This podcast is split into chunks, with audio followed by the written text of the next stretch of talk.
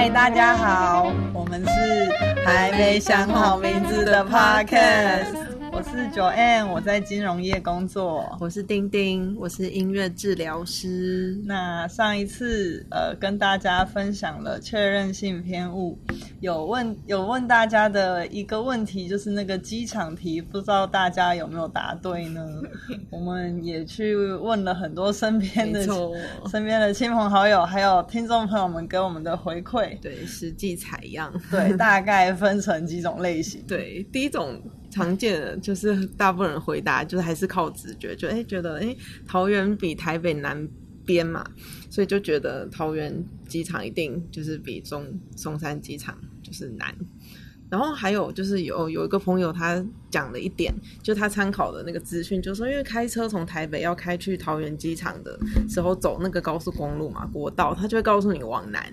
就是方向就是往南，所以就更加确认说，哎，那就是在南边嘛，直接被导航给骗了。对，那你的朋友算是还比较知性一点，就是还有这个直觉的讯息。我的朋友是怎么说呢？直接说，哎，会这样问就是有诈啦。所以呢，直接就，虽然他们是算猜对答案的那一群，但是其实他们就是。本能的猜跟直觉相反的答案，对，这是另外一种 case。对，我们好像真的讨论起来，问到最后，嗯，真的唯一一个不算是确认性偏误，那位聪明又伶俐的朋友，对我朋友，我觉得他真的是这个例外中的例外。对，然后他他讲了，哦，这个我要讲一下他的那个思考历程。对，他直觉就说，他第一第一时间就说他不确定。然后他就开始解释说他是怎么思考的。他就说，因为他的脑中的那个地图的印象，就是呢，中山机场它其实是在台北比较不是那么北边的位置。对，那。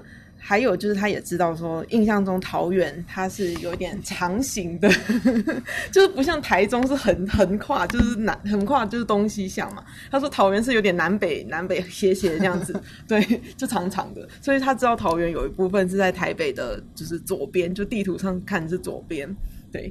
然后，所以他就他他结论就是说，他不确定要看地图。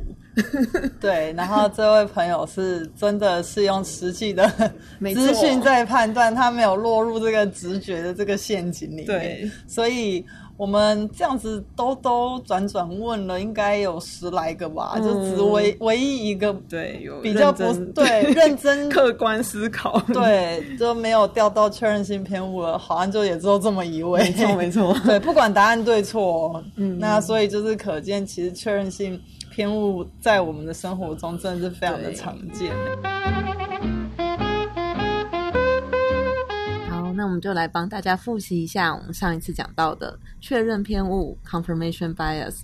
它的意思就是说呢，当你相信了某件事情，你就会选择性的去注意跟搜集符合你的自己这个理论的资讯，然后去忽略掉那些矛盾反面的资讯。嗯，然后结果你就是会更加深信你原本就已经相信的事情。对，就会变成一种信者恒信的状态，然后忽略掉忽略掉事实。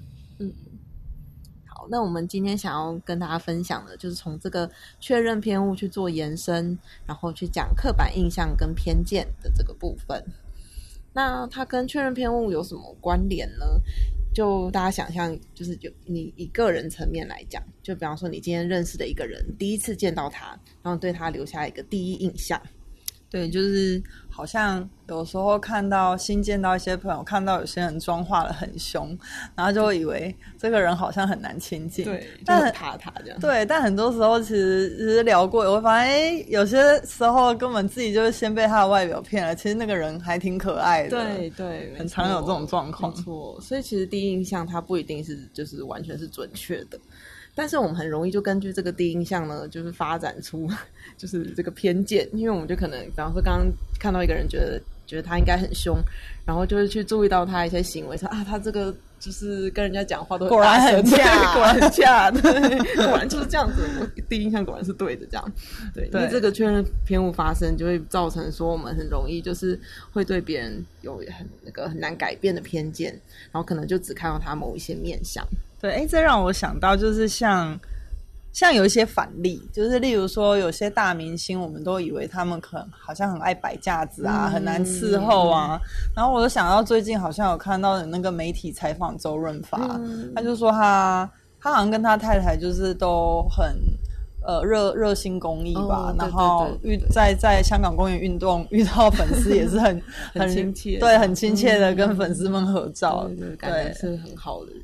对，就反而会让大家就是印象特别深刻。那像那个什么啊，那个投资大师巴菲特也是，他赚那么多钱，可是呢，就是很多人可能就会觉得说，富豪就会住在豪宅、开名车，对，然后享用香槟等等等。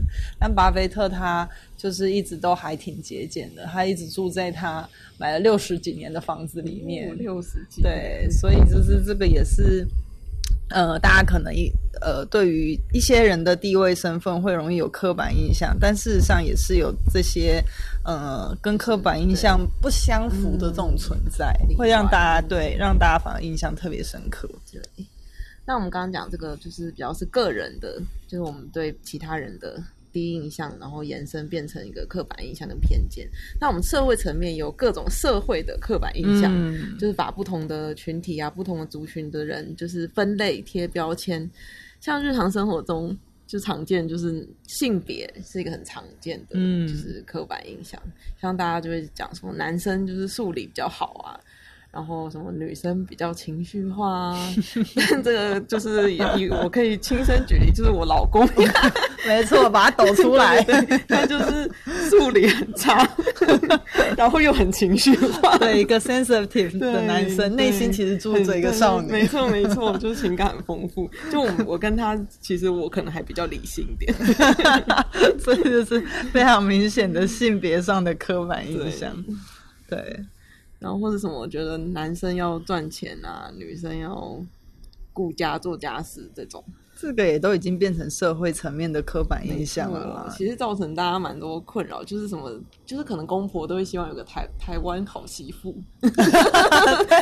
现在像我就不是，现在又 又有一位现身说法，我就讨厌做家事，刻板印象底下的受害者。没错，那像我想到，如果说比较在投资领域的刻板印象，就是有些人现在很流行讲存股嘛。那可能很多人就会觉得说啊，存股就是要存金融股啊，因为金融公司都比较稳健啊，金融公司不会倒啊，比较安全啊，你就稳稳领利息。但事实上，金融股这一个标签真的就是一定是这样子的特质吗？其实金融公司里面每一家的体质状况好坏也是有蛮大的区别的。但是可能很多人就觉得说啊，是金融股是银行股就安啦。这其实也是一个投资上产生偏见，然后也许会造成背离事实的情况发生。那或者是像嗯，之前有跟大家提过市场异常这个 market anomalies 的的情况，有一个就是会讨论到是大家也会觉得说小公司的股票要比较会飙。那这个就我个人的解读，我会觉得说，可能是来自于呃，大家买比较小型的公司，市值比较低的公司，会觉得要承担比较高的风险，所以对它的预期报酬会比较高啦。但是大家只会看到说啊，我买了它要比较会标，但是可能赶快赚，就是对，想要赶快赚多一点，但是大家可能没有想到，就是它会比较会标的同时，就是在跌，可能也会跌的比较。比较凶，对，那这个就是呃，可以回应到上一集跟大家讲的，就是大家在买了股票，可能就只会选择想要看到它利多消息，对，那但是在投资上，这个呃事实。现实的资讯有没有通盘的考量？其实非常非常的明显，会直接反映在你的投资报酬率上。而且这个就是大家 大家那个看得很重的钱呐，所以这个就是想要再跟大家提醒一下，有的时候可能不要就是呃落入了一个偏误，然后反而就会造成没有对资讯通盘的考量，那就会造成更大的损失。对，在投资上就是会蒙受损失。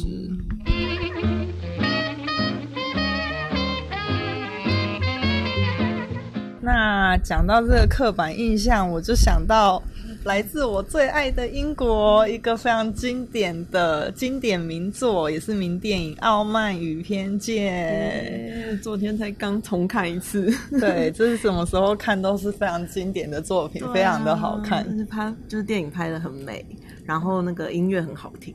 对，然后又是英国腔，然后请到奈特利跟 Mr. Darcy，没错，非常动人心弦的一部一部电影。对，昨天看到最后还是觉得很感动。对，大家没有。对高中的时候看都是那种，然后大家 Darcy 好帅，对 对对，没有开始有一些就是有有感动到，没有看过的朋友强烈推荐，这是经典名句，真的，对啊。